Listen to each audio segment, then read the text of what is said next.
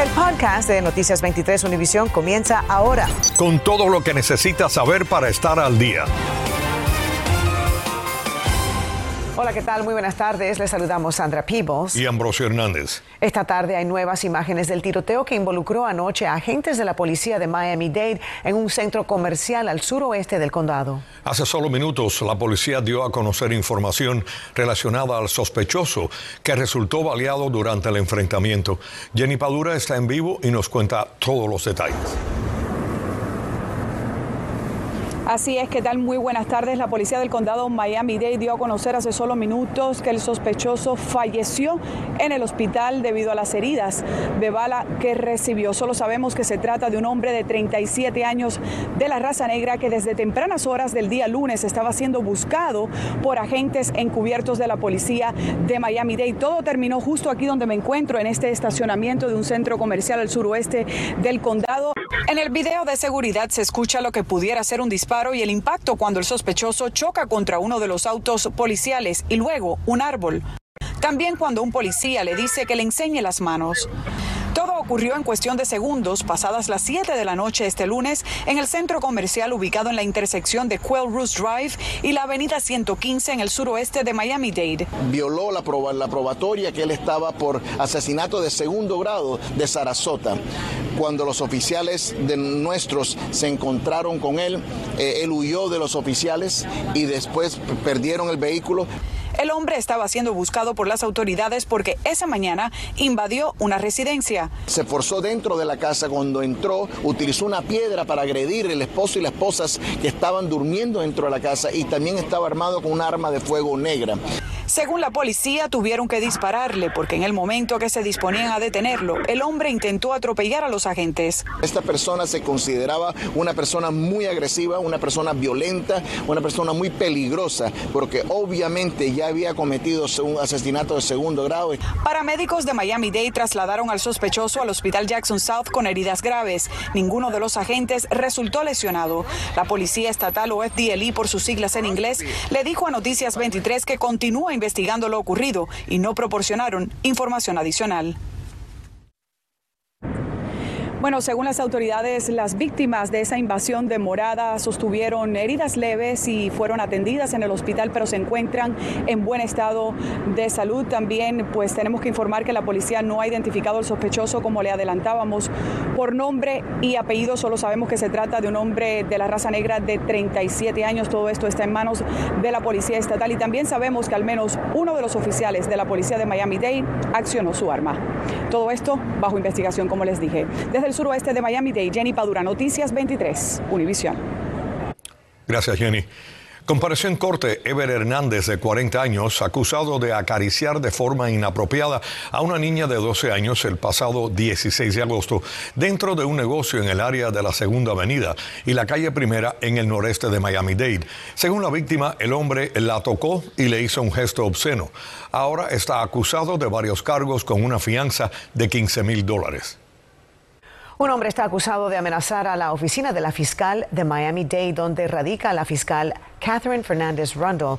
Los investigadores revisaron una carta de 27 páginas escrita por Ovidio González, en la que descubrieron varias amenazas contra la fiscalía si no cumplía con sus demandas. Agentes también analizaron varios correos electrónicos. González enfrenta un cargo de amenaza y extorsión, por lo que le impusieron una fianza de 7.500 dólares. La familia de una mujer hispana de 75 años, quien murió atropellada por dos autos, está pidiendo ayuda de la comunidad esta tarde para dar con los dos conductores que huyeron y la dejaron abandonada en la calle. Ocurrió el pasado 16 de octubre a eso de las 8 de la noche. Los investigadores necesitan más información. Olance Nogueras tiene el reportaje. Una familia hispano-asiática pidió este martes la colaboración de la comunidad para hallar a dos conductores que atropellaron mortalmente a Ana Paulina García de 75 años y después se dieron a la fuga.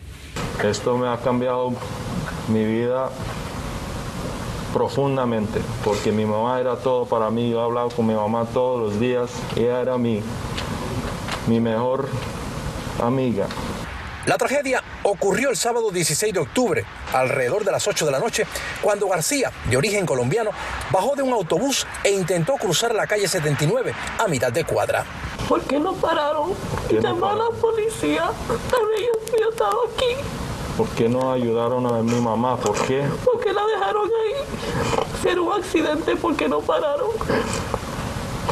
Nadie debe de morirse así. Un detective de homicidio vehicular dijo que la mujer fue atropellada inicialmente por un todoterreno Toyota de color negro o tonos oscuros y después por un segundo vehículo del que se desconoce la marca, el modelo y el color. Los dos conductores huyeron por la calle 79 rumbo oeste, es decir, hacia la playa. El todoterreno presenta daños en el bumper o parachoque frontal y en el capó. Estamos ah, hablando con testigos, estamos pasando sobre los negocios que posiblemente pasaron en la ruta que el carro se fue. Ah, estamos chequeando los videos, las cámaras en este momento. La víctima fue transportada al centro de traumatología del Hospital Jackson, donde falleció por las heridas de los impactos. La familia de la víctima ha estado marcada por la desgracia en los últimos meses, después que un hijo de la mujer había fallecido por complicaciones del COVID-19. Si usted tiene información sobre este caso o conoce el paradero de estos conductores, se puede llamar de forma anónima a la línea de alto el crimen de la policía de Miami-Dade al 305-471-8477. Una recompensa de 5 mil dólares está disponible. Hola, Nogueras en Noticias 23. Univisión. Nicolás Cruz compareció en corte hoy para una audiencia de estatus a casi una semana de declararse culpable de asesinar a 17 personas e intentar matar a otras 17 en la masacre de Parkland. La defensa ha presentado una serie de mociones para suprimir algunas evidencias. Se espera que la selección del jurado para la fase de penalización comience el martes 4 de enero. Nicolás Cruz sería condenado a cadena perpetua o a muerte. El Distrito Escolar del Condado Broward ha enfrentado multas de más de medio millón de dólares por violar la ley estatal sobre el uso obligatorio de las mascarillas. Y esta tarde acaban de hacer un anuncio que podría terminar con el castigo. En una reunión especial, la Junta Escolar decidió flexibilizar los protocolos sobre el uso de las mascarillas, pero no aplica a todos los estudiantes. María Fernanda López nos explica en qué basan esta decisión. Tan pronto como el próximo lunes ya no será obligatorio el uso de mascarillas en las escuelas secundarias públicas de Broward. Efectivo a partir del lunes primero de noviembre, estudiantes en las escuelas secundarias se les recomendará fuertemente usar sus mascarillas. Sin embargo, aquel que no la use no habrá ninguna consecuencia. Decisión tomada en una reunión especial de la Junta Escolar en la que este martes se analizaron las últimas cifras arrojadas por el Departamento de Salud. No es una decisión fácil. Tenemos un distrito con 260 mil estudiantes y más de 30 mil empleados. Si veo que los números de positividad suben, yo misma pediré que se discuta de nuevo el mandato de mascarillas para todos. El pasado 5 de octubre, en un taller, la Junta dijo que reconsideraría su política de mascarillas si el condado alcanzaba una tasa de vacunación del 66% y positividad del 3% durante 10 días consecutivos. El pasado domingo 24 de octubre se llegó a una tasa de positividad del 2.2% y un 82% de la población, al menos con una vacuna. Nuestros chiquitos de 5 y 11 años aún no tienen una opción de vacuna disponible y por eso queremos protegerlos y ofrecerles un ambiente seguro. El sindicato de maestros de Broward está muy contento y orgulloso de la decisión que tomaron los miembros de la Junta Escolar de Broward, en no dejarse amedrentar ni dejarse intimidar por razones políticas. Por su parte, el superintendente escolar de Miami-Dade, Alberto Carvalho, dijo la semana pasada que su distrito estaba cerca de relajar la regla y que una decisión podría llegar a finales de esta semana. La superintendente interina además nos dijo a Noticias 23 que estima que para diciembre ya puedan tener un alto porcentaje de estudiantes de 5 a 11 años ya vacunados y para entonces empezar nuevamente a discutir la posibilidad de flexibilización y cambios en la política de mascarillas en las escuelas primarias e intermedias. Informó María Fernanda López, Noticias 23, Univisión. Infórmate de los principales hechos del día. En el podcast de Noticias 23, Univisión. El rector de la Ermita de la Caridad, el padre Fernando Hería, publicó un mensaje a la comunidad cubana de Miami ante lo sucedido en el Vaticano el domingo 24 de octubre, cuando se les impidió la entrada a cientos de cubanos. El padre Hería dijo que cuando se agrede a un hermano, se agrede a todos. Por su parte, el influencer cubano Alex Otaola habló hoy sobre lo sucedido en la Plaza San Pedro y ha convocado a una marcha para el sábado frente a la Arquidiócesis de Miami en señal de protesta ante la reacción del Vaticano. Son macabros los detalles que han salido a relucir en los testimonios de las dos jovencitas y un adolescente acusados de haber asesinado a un compañero de clases en Miramar. El jovencito estuvo desaparecido casi una semana hasta que lo encontraron muerto entre los arbustos. Hoy la fiscalía anunció que los tres acusados serán juzgados como adultos. Mario Vallejo tiene más. Perturbadores y macabros son los detalles que salieron a relucir después de los interrogatorios de los tres acusados, dos hembras y un varón, por el homicidio de su compañero de clases, Dwayne Grant, de 18 años. Según consta en la acusación, una de las jóvenes lo llamó y le dijo que tendría relaciones con él. Cuando la víctima llegó a los bajos de su edificio, lo esperaba otra joven y un adolescente, quienes primero lo golpearon brutalmente hasta dejar dejarlo tirado en el piso y luego lo apuñalaron en el pecho y en la espalda con un cuchillo y una espada. ¿Cómo puede entenderse esto en jovencitos que apenas tienen 18 años? Es un psicópata, un chico, un joven eh, que no tiene empatía alguna, eh, que de chico probablemente haya torturado animales, eh, que haya tratado de mm, lesionar a algún miembro de la familia. Son inclinaciones, ¿eh? se llama psicópata primario. Aunque aún no las han hecho públicas, la policía y los fiscales tienen en su poder las imágenes de estas cámaras de seguridad que captaron el momento del homicidio. Los vecinos de la joven víctima aseguran que era aplicado tranquilo y jamás se le vio envuelto en problemas. Los tres acusados declararon que la motivación fundamental fue que el joven había tenido una relación con otra joven de la escuela. Vienen de los grupitos, de la ganga, de si te atreves, si no te atreves y cosas así. La verdad que nos ha dolido. Bueno, a todo el mundo aquí está funcionando por lo que ha pasado. Lo que aún no logra entender la comunidad es el grado de premeditación y los macabros detalles detrás del homicidio. Y es que parte de las pruebas son mensajes de texto que se enviaron entre sí, preparando detalle a detalle cómo realizarían el homicidio. Los sospechosos intentaron limpiar la sangre del suelo e hicieron una hoguera para quemar la ropa del joven. Esta tarde la Fiscalía confirmó que las dos jóvenes y el adolescente serán juzgados como adultos. Mario Vallejo, Noticias 23, Univisión. Escalofriantes detalles, gracias Mario. Bueno, familiares y defensores de las víctimas del colapso en Surfside expresaron hoy su preocupación por el manejo de los escombros que probablemente contienen restos de las víctimas. A su vez, llamaron a líderes locales y nacionales a intervenir para que se construya un monumento en el mismo sitio donde estuvo la torre. Esta petición ya ha recaudado 7.700 firmas a favor. Los residentes de Miami elegirán este 2 de noviembre si se quedan con su alcalde, Francis Suárez, o escogen a un nuevo alcalde. Aunque la participación ha sido baja en pasadas elecciones, varios candidatos esperan que los electores salgan a votar. María Lesa Sosa nos amplía. Los votantes verán en la boleta de este 2 de noviembre seis candidatos para alcalde de Miami, unos más conocidos que otros. Encabeza la lista el actual alcalde Francis Suárez, quien aspira a la reelección y es por mucho el que más dinero ha recaudado, más de 800 mil dólares por su cuenta y casi 5 millones de dólares para su campaña, algo que le da ventaja y podría minimizar la competencia. Mi visión y mi plataforma no, no es a base de quién está postulado contra mí, es el hecho de que yo quiero convencer a mis residentes de que yo voy a siempre poner los intereses de ellos por encima de todo.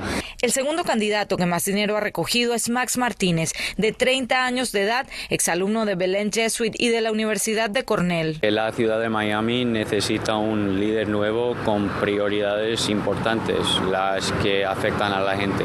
Tengo ganas de tener esta posición y ser el líder de la ciudad de Miami. Visitamos varios puntos de la ciudad y salvo en el ayuntamiento, aquí pueden ver la cantidad de cartelones y algunos centros de votación no se respira un ambiente electoral y es que generalmente en este tipo de elecciones locales la participación lamentablemente es muy baja. En la boleta también aparece Anthony Dutrow, que en 2012 fue candidato independiente para el Distrito 20 en el Congreso. Maria Santos, quien se describe como una líder con espíritu emprendedor y una de sus promesas de campaña es luchar para subir el salario mínimo a 25 dólares, aunque esta no es una competencia del alcalde. Otro candidato es Francisco Pichel, quien en otras ocasiones se ha lanzado a comisionado de la ciudad, pero no ha ganado. A principios de mes fue arrestado en el condado Monroe y acusado de hacerse pasar por un policía de la oficina del sheriff en Los Cayos. Mayra Yoli también aparece en la boleta, pero la descalificaron luego de que éstas fueran impresas, ya que no cumple con el requisito de vivir en la ciudad de Miami. Si vota por ella, su voto no contará. Y los centros para votación anticipada estarán abiertos hasta ese domingo, 31 de octubre, a las 4 de la tarde. María Alesia Sosa, Noticias 23, Univisión. Gracias, María Alesia. Un panel de asesores de la FDA recomendó hoy la dosis de la vacuna Pfizer contra el coronavirus para niños entre 5 y 11 años. El panel votó por unanimidad a favor de que los beneficios de la vacuna en ese grupo de edad superan cualquier riesgo potencial, incluido un efecto o efectos secundarios. A pesar de esta recomendación, aún faltaría el criterio de los CDC, que deben decidir si las aprueban y quiénes deben recibirlas. Bienvenidos a la información deportiva. El Miami Heat se repuso de la derrota en Indiana y dio cuenta fácil del Orlando Magic en la FTX Arena del downtown de Miami con Jimmy Butler de regreso al liderato en la ofensiva. El capitán estuvo imparable anotando 36 puntos con sus más cercanos contendientes en Adebayo y Marquis Morris, ambos con 16. 107 a 90 fue el marcador final y ahora tenemos récord de dos victorias y una derrota con la próxima parada el miércoles en Brooklyn frente a los Nets de nuevo a las 7 y 30 de la tarde. Los Florida Panthers no quieren perder. El equipo derrotó a los Coyotes de Arizona con marcadores de 5 goles a 3 y continúan invictos en las primeras seis salidas de la temporada, aumentando el récord histórico de la franquicia en cada jornada. Ya está todo listo para el comienzo de la Serie Mundial hoy en el Minute Maid Park de Houston entre Astros y Bravos, los dos equipos que se ven las caras por primera vez en el Clásico de Otoño. Si bien para los Astros la espera ha sido de apenas dos años, los de Atlanta tuvieron que hacerse de toda la paciencia del mundo para soportar 22 largas temporadas sin respirar el aire en la antesala de la tierra prometida. Por los Bravos, el derecho Charlie Morton subirá al montículo, mientras que los Astros dependerán del zurdo Framber Valdez. El juego comienza a las 8 de la noche. Ernesto Clavelo, Deportes 23. Esta mañana se realizó la ceremonia inaugural del proyecto Ludlam Trail en Miami, donde se reunieron dirigentes estatales y del sur de la Florida. Este año el condado aprobó 5 millones de dólares para el Ludlam Trail, que incluye un sendero de uso compartido para andar en bicicleta, caminar, correr y mejorar la conectividad a escuelas, parques y residencias. Qué bueno. Bueno, y la espera por la reapertura de Berry Farm, uno de los sitios más icónicos del sur de la Florida, ha llegado a su final, ya que a partir de hoy se volverán a vender esos deliciosos rollos de canela caseros. Mm, desde aquí los puedo oler. Este lugar se inauguró en Homestead en 1956 y abre todos los años de octubre a abril. Cada año las largas filas pues denotan la calidad de sus productos y todo el mundo habla de eso. Con esto nos despedimos. Acabas de escuchar el podcast de Noticias 23 Univisión. Puedes descubrir lo mejor de los podcasts de Univisión en la aplicación de Euforia o en univision.com diagonal podcasts.